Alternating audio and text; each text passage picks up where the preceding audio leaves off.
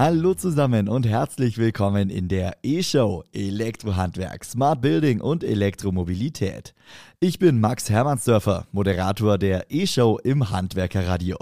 In diesem Podcast hört ihr Interviews aus den Bereichen Elektroinstallation und Gebäudetechnik, erneuerbare Energien, smarte Gebäudeautomation, Modernisierung und Elektromobilität. Mein heutiger Gast ist Annika Göbel. Sie ist Elektrotechnikermeisterin und Gebäudeenergieberaterin bei Elektrotechnik Göbel bei Trier. Hallo Annika.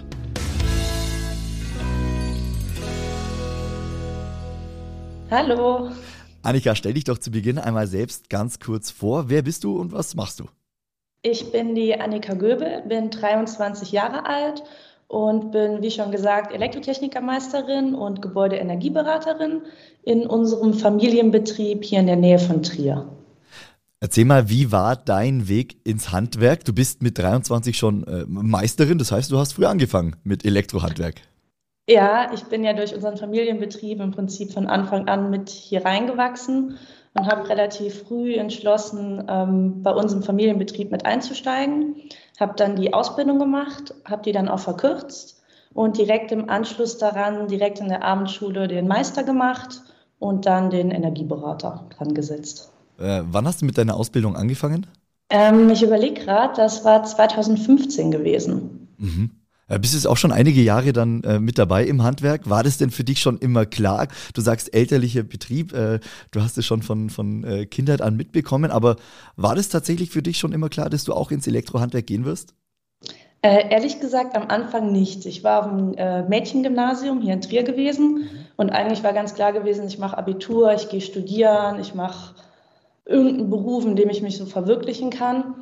Und habe dann aber irgendwann entschlossen, okay, ich gehe doch bei uns in den Betrieb rein, ich mache das Handwerk, ich will es auch selber lernen und können und verstehen. Und meine Eltern waren am Anfang auch gar nicht so begeistert gewesen und eher geschockt, weil sie gesagt haben, oh, tu dir das nicht an, mach irgendwas anderes. Ähm, und haben mich jetzt aber trotzdem dabei unterstützt und sind natürlich total froh, dass ich das gemacht habe. Das, das denke ich mir. Das ist ja, ist ja schon toll, wenn dann die Tochter mit in den Betrieb einsteigt. Äh, aber du bist ja nicht alleine bei dir im Betrieb. Ich habe gesehen, dein Bruder ist auch bei euch mit dabei, also wirklich ein echter Familienbetrieb. Genau, mein äh, jüngerer Bruder Johannes, der ist jetzt 20, der hat technisches Abitur gemacht und hat dann direkt im zweiten Lehrjahr angefangen jetzt mit seiner Ausbildung mhm. und steckt jetzt momentan noch mittendrin, verkürzt sie nächstes Jahr im Sommer. Und ja, genau, wir beide wollen das dann für die Zukunft gemeinsam übernehmen. Da kommen wir schon äh, zur Zukunft, über die sprechen wir später gern auch noch, was so die Planungen sind. Äh, beschreib mal kurz, was macht Elektrotechnik Göbel genau? Seid ihr in allen Bereichen tätig oder habt ihr euch irgendwo spezialisiert? Ähm, besonders spezialisiert sind wir eigentlich auf die Bereiche Altbausanierung, Kundendienst und alles, was mit erneuerbaren Techniken zu tun hat. Das heißt, die Photovoltaikanlage mit den passenden Energiespeichern, E-Mobilität, Smart Home Systeme und Techniken mit dabei und das Ganze halt kombiniert dann oftmals auch mit Wärmepumpen, mhm. dass man im Prinzip einen kompakten Energiekreis hat, der intelligent miteinander arbeitet und kommunizieren kann. Und was ist so dein Kernbereich? Hast du irgendwas, wo du sagst, äh, das machst du am liebsten?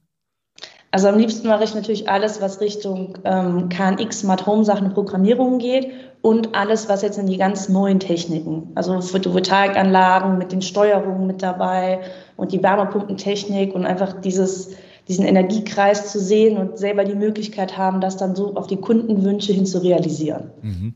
Äh, du bist jetzt seit 2015 im Handwerk drin, hast jetzt äh, ja schon mehr als sieben Jahre dann äh, in diesem Handwerk ja. verbracht. Äh, auch in sieben Jahren tut sich ja einiges. Wenn du mal zurück, zurückdenkst an deine Anfänge im Handwerk und an jetzt, was sind so die größten Punkte, die sich seitdem verändert haben? Ist es die Technologie? Ist es ja der Arbeitsbereich? Beschreibst du mal aus deiner Sicht? Ähm, bei uns ist halt, wir sind halt ein Gewerk, was extrem schnell wächst und sich wandelt. Und jetzt gerade in den letzten Jahren hat sich wahnsinnig viel getan mit ähm, Wärmepumpentechniken, mit E-Mobilität. Vor sieben Jahren hat noch keiner über E-Autos und E-Mobilität gesprochen. Und mittlerweile ist es Standard, dass Wallboxen installiert werden, dass Managementsysteme dazu passend eingefügt werden. Und ähm, das wächst im Prinzip nach und nach. Und ich bin jetzt schon gespannt, was in Zukunft noch alles dazukommt und was noch für coole Techniken kommen, die da mit eingebunden werden rein. Was würdest du sagen, was äh, begeistert dich am meisten an diesem Handwerk? dass ich einfach selber was machen kann. Und das, was ich mache, ist hochmodernste Technik, wo ich die Möglichkeit habe, die einzubauen und da mitzuwirken und ähm, das zu machen, worüber andere nur reden. Mhm. Ich setze das um und kann das verwirklichen, wo andere also die Sachen beschließen oder sagen, es sollte gemacht werden, das mache ich jeden Tag. Und das ist einfach echt cool und spannend. Ja. Du trägst dein Handwerk ja auch äh, nach außen. Ähm, zum einen wirkst du mit bei der Image-Kampagne von Das Handwerk, äh, bist da äh, in dem Video zu sehen, wo du deinen Beruf in äh, zwei, drei Minuten kurz vorstellst. Ich glaube, das wurde mittlerweile mehr als 30.000 Mal äh, bei, bei YouTube geklickt. Also äh, haben schon ein paar Leute gesehen. hast du darauf irgendwelche Reaktionen bekommen? Ja, ich habe wahnsinnig viele positive Reaktionen bekommen. Und ähm, Leute, die mich angesprochen haben und gesagt haben, boah, ich wusste gar nicht, dass ihr das macht. Und ich finde das so cool, dass du da stehst und das so umsetzt und ähm, dass du das mit Begeisterung einfach nahebringen kannst. Und ähm, ich habe da echt sehr viel positives Feedback drauf bekommen.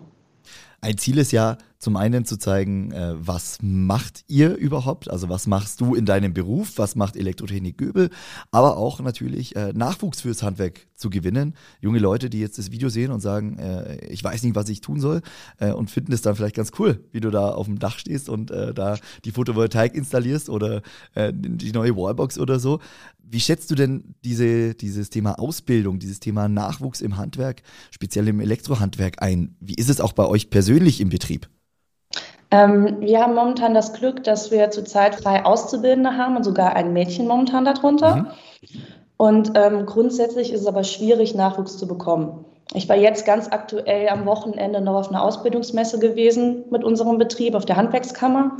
Und ähm, da die jungen Leute wirklich zu motivieren, zu sagen, kommt ins Handwerk oder macht zumindest mal ein Praktikum, probiert es aus und ähm, gibt so viele Möglichkeiten. Und danach können die immer noch sagen, ihr macht Techniker, Meister oder ein Studium, aber wenigstens mal so eine solide Grundbasis zu haben, auf die ihr später aufbauen könnt. Und es ist schwierig, das den jungen Leuten rüberzubringen oder die dazu zu motivieren und zu begeistern. Was sagen dir die jungen Leute am Stand zum Beispiel? Was haben die für Vorstellungen oder was hält sie vielleicht auch davon ab, ins Handwerk zu gehen? Viele sagen, ja, wenn wir jetzt weiter Schule machen oder ein Studium machen, das ist nicht so anstrengend. Ich habe meine Ferien, ich habe mehr Freizeiten. Wie sieht das aus mit Work-Life-Balance und ähm, solchen Dingen? Und das ist natürlich, wenn man sich dafür entscheidet, eine Ausbildung zu machen, ist man im Arbeitsleben und Alltag drin. Und dann ist Work-Life-Balance und Work and Travel eher so zweitrangig und schlecht zu kombinieren. Nur in vielen Köpfen ist das mittlerweile so verankert, dass es schwer ist, dann Begeisterung für andere Sachen zu wecken. Mhm. Aber was, was entgegnest du dann solchen äh, Aussagen, die sagen, ja, äh, erstmal erstmal ein bisschen chillen, erstmal ein bisschen Freizeit. Was sagst du denen dann? Ich meine, es bietet ja auch einen Mehrwert, dann so eine Ausbildung zu machen in so einem Handwerk, äh, was ja wirklich Zukunftsperspektiven hat. Ich sage auch ganz klar, weißt ihr könnt von Anfang an, seid ihr produktiv weiter am Arbeiten, ihr verdient euer eigenes Geld, ihr könnt auf eigenen Beinen stehen, ihr könnt jetzt schon in eure Zukunft investieren, euch in die Richtungen spezialisieren, die euch echt Spaß machen und gefallen und einfach langfristig gesehen jetzt schon eure Zukunft mitgestalten. Und es ist ja auch nicht so, dass du, wenn du den einen Beruf gelernt hast, dass zwangsweise das, was du dann jetzt gelernt hast in der Ausbildung, dein Leben lang machen musst sondern das ist ja nur der erste Grundstein für das, was du später aufbaust und dran setzt. Wenn wir uns äh, mal das gesamte Handwerk anschauen, es ist ja nicht nur das äh, Elektrohandwerk, was da äh, nach Nachwuchs sucht, sondern generell das gesamte Handwerk. Hast du eine Idee, hast du ja, einen Vorschlag, was allgemein passieren müsste, um das Handwerk generell mehr in die, in, die, in die Mitte der Gesellschaft zu rücken, mehr in den Fokus zu rücken, dass man wirklich auch das in Betracht zieht, als junger Mensch, als junges Mädchen, junger Junge, ähm, da ins Handwerk zu gehen, da eine Lehre zu machen? Hast du da eine Idee? Ich würde sagen, man sollte direkt im Schulsystem anfangen, nicht diese Schiene zu fahren. Jeder macht zum Beispiel Abitur und macht das Studium.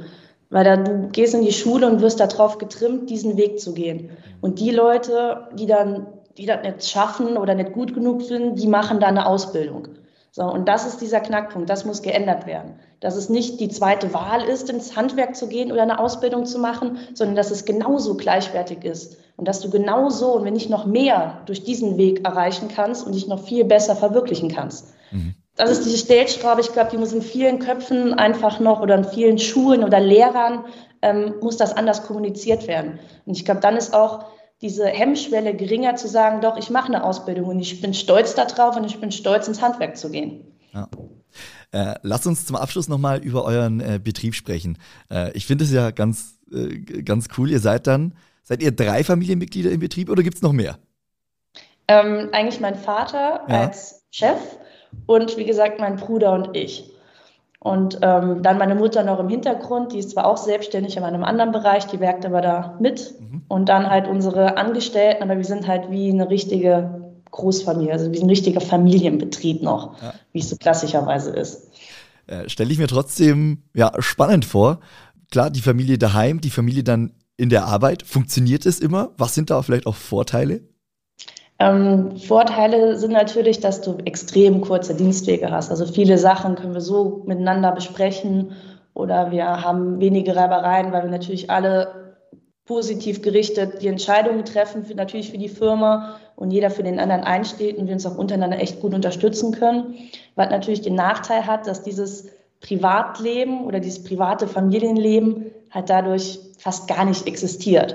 Weil selbst wenn wir jetzt Familie irgendwas machen oder Zeit miteinander verbringen, steht halt immer die Firma im Vordergrund. Und die meisten Gespräche sind halt auch immer über die Arbeit. Das heißt, auch beim Abendessen äh, im Feierabend äh, geht es da mal drum, was war heute auf der Baustelle los? Genau, da wird gesprochen, was war auf der Baustelle, wie sehen die Weihnachtskarten aus, die für die Kunden jetzt verschickt werden, wie bereiten wir die nächste Messe vor, die wir haben. Und das muss man halt natürlich auch wollen. Da steckt halt bei uns halt sehr viel Herzblut und Leidenschaft dahinter. Und dementsprechend gibt es dann auch keinen richtigen Übergang zwischen Privat und Arbeit oder Firma, sondern das ist alles eins bei uns. Ja. Aber du hast ja vorhin auch schon erwähnt, das Thema Nachfolge äh, steht ja auch schon im Raum. Also äh, ihr plant es so fest? Ist es schon so, dass ihr beide, äh, du und dein, dein Bruder Johannes, die Firma in ein paar Jahren übernehmen sollt? Genau, das ist eigentlich so fest eingeplant. Mein Bruder beginnt jetzt auch ähm, übernächstes Jahr mit dem Meisterkurs, mhm. dann um auch den Meister zu haben. Ich fange ab Januar an noch mit dem Betriebswirt in Abendschule und ähm, nach und nach wollen wir im Prinzip da reinwachsen, weil wir haben ja den Vorteil, dass mein Vater uns da super begleitet, uns bei allem hilft, unterstützt und dann können wir so schön nach und nach das im Prinzip übergeben und einfach da reinwachsen. Jetzt hast du meine letzte Frage eigentlich schon äh, fast mit beantwortet. Äh, Geht es darum, was sind die persönlichen Ziele, aber vielleicht auch, was sind die Unternehmensziele? Was äh, setzt du dir da? Du sagst, du fängst im Januar mit, äh, mit dem Betriebswirt an. Das ist ja, denke ich, dann schon mal eine große Aufgabe für die nächste Zeit. Gibt es ja. sonst noch irgendwas, äh, was, was dir einfällt, was, ja, was, was ein Ziel ist? Ähm, das Ziel ist es ganz klar, sich bei uns noch mehr zu spezialisieren auf Sondersachen. Mhm. Das heißt, sich einfach abzuheben von der Masse von vielen anderen Betrieben auch, sondern wirklich ein Spezialbetrieb zu sein für besondere Aufgabenbereiche und äh, dadurch einfach einzigartig zu werden in dem, was man macht. Ja, jetzt muss ich da doch nochmal nachhaken. Was für, was für Sonderbereiche äh, schweben euch da vor? Habt ihr da schon äh, einen Bereich definiert? Ja, ob das ist zu spezialisieren in Messen und Begutachtungen oder ob das ein Spezialbereich ist, sich dann genauestens auf eigen entwickelte Steuerungssysteme und ähm, sich nach, je nachdem, was alles kommt und wie sich das entwickelt, einfach so seine Nischen zu finden und nicht einer von vielen zu sein, sondern einen unter vielen. Der Spezialist. Ja auf dem Gebiet. Genau, der, genau, das wollte ich eigentlich sagen. ja, cool. Annika, ich, ich danke dir ganz recht herzlich für den kurzen Überblick über äh, dein Unternehmen, aber auch über deine Laufbahn, äh, über deine Einschätzung zum Thema äh, Nachwuchs im Handwerk. Vielen lieben Dank dir. Alles Gute für äh, den Betriebswirt. Und äh, ja, ich denke, wir hören uns äh, irgendwann wieder. Danke dir. Danke auch. Tschüss. Ciao.